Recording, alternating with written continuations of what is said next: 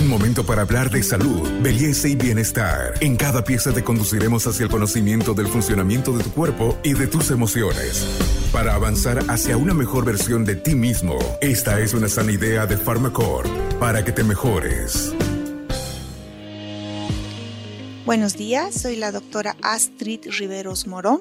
Soy pediatra, oncóloga y trasplantóloga, actualmente jefa del servicio de trasplante de médula ósea del Hospital del Niño y les vamos a hablar del cáncer infantil y si es posible o no prevenir esta enfermedad.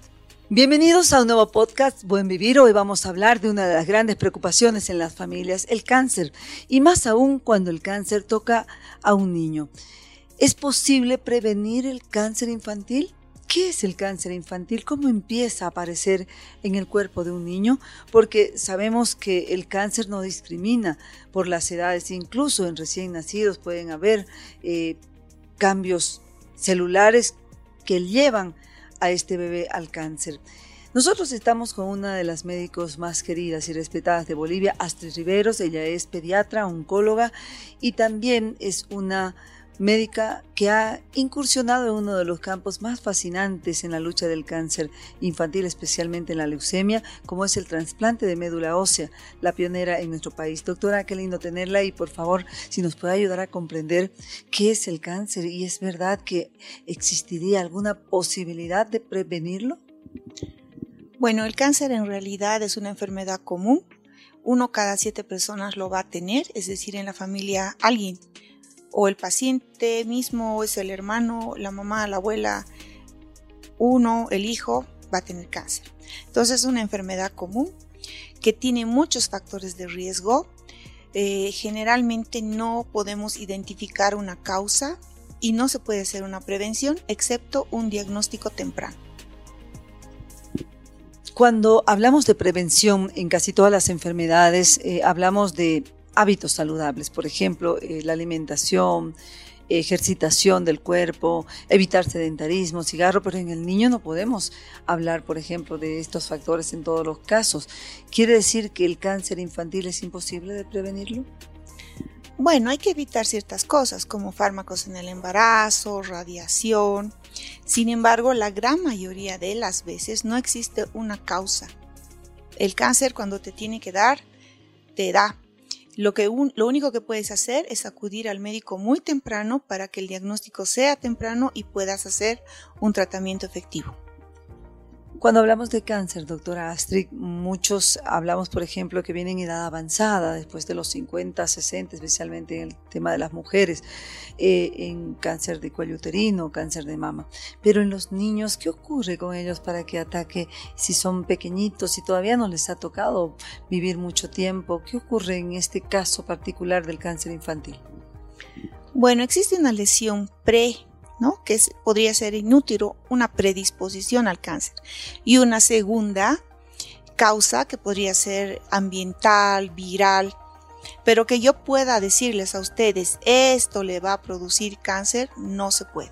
A no ser que usted exponga al niño a pesticidas o le haya llevado a la radiación, pero no existe algo que efectivamente pueda decirle yo, esto le ha provocado el cáncer. Doctora, y cuando hablamos de cánceres en la niñez, ¿cuáles son aquellos cánceres que más frecuentemente se presentan y cuáles son los pronósticos que tienen? ¿Qué dicen las estadísticas? ¿El cáncer en los niños se cura más que en los adultos o, o es viceversa? ¿Qué nos puede contar al respecto? El cáncer en los niños es más agresivo, pero también más curable. Los adultos no tienen la tasa de curación que tienen los niños, en el sentido de que la quimioterapia es más, eh, son más sensibles a quimioterapia. El cuerpo de un niño no está diseñado para morir, por lo tanto hay más opciones de eh, tratamiento y de recuperación. ¿Listo? No es lo mismo una persona adulta mayor que su cuerpo está deteriorado que el cuerpo de un niño. Un niño normalmente va a poder recuperarse porque su cuerpo no está diseñado para morir. Por lo tanto, les va mejor a los niños que a los adultos. Y si hablamos de estadísticas, doctora, las mujeres en Bolivia es cáncer de cuello uterino, cáncer de mama, los más letales y agresivos, cáncer de próstata en los adultos varones. ¿Qué ocurre en los niños? ¿Cuáles son los cánceres que más lastiman? El cáncer más frecuente es la leucemia linfoblástica, seguida de los linfomas no Hodgkin, que son muy parecidos, y luego los tumores del sistema nervioso central, y después todos los otros tumores. El cáncer en niños da en hígado, en riñón, en músculo, en hueso, en todas partes. Bueno. Este podcast es una sana idea de Pharmacorp. Según las estadísticas, en Estados Unidos se habla de que al menos eh, 3 a 4 niños se curan de la leucemia, eh, de, de, de, de 10 niños.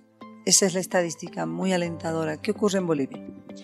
Bueno, en Bolivia existen limitaciones, sin embargo, con, un buen protocolo de tratamiento como es el que tenemos ahora, que se llama POLA, que es un protocolo que se ha hecho en conjunto con cinco países, con auspicio y con el cuidado del Sanjut, que es una gran organización mundial. Entonces, el pronóstico de estos niños es mejor. Ya no es eh, uno o dos, sino arriba del 60%.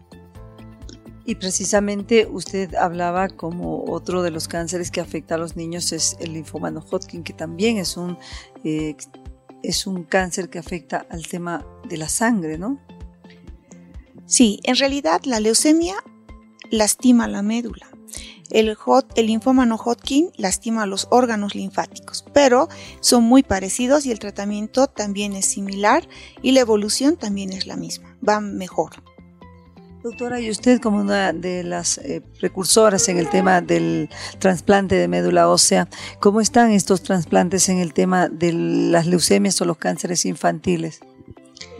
Bueno, nosotros hemos trasplantado aplasias medulares, que son niños que tienen muerta la médula, y hemos trasplantado linfomas de Hodgkin, eh, estamos trasplantando TINETs, que son unos tumores, unos sarcomas agresivos, y tumores de Wilms en etapa avanzada.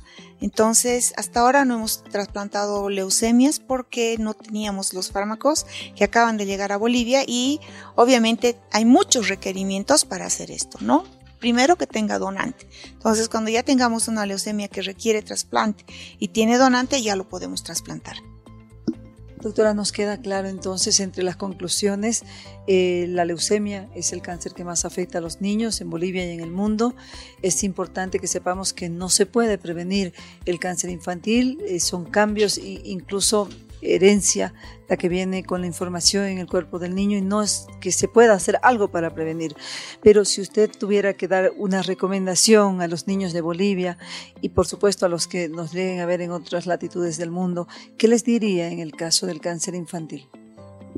Lo que yo les diría a los papás es que cuando el niño se queja es porque realmente algo le molesta. A veces los adultos pueden ser un poco simuladores, pero si un niño te dice me duele, me duele, me duele, es porque algo tiene y hay que llevarlo a un médico. Muchas veces el médico no se da cuenta porque el cáncer obviamente se oculta, pero si persiste el problema hay que insistir, ir otra vez y otra vez y otra vez hasta lograr descartar que se trate de un cáncer.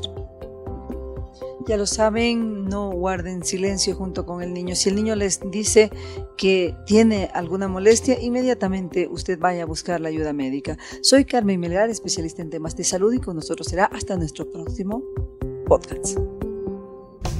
Hasta aquí llegamos hoy. Síguenos en nuestras redes sociales de Facebook, Instagram y en nuestra revista digital Buen Vivir. Esta es una sana idea de Pharmacorp.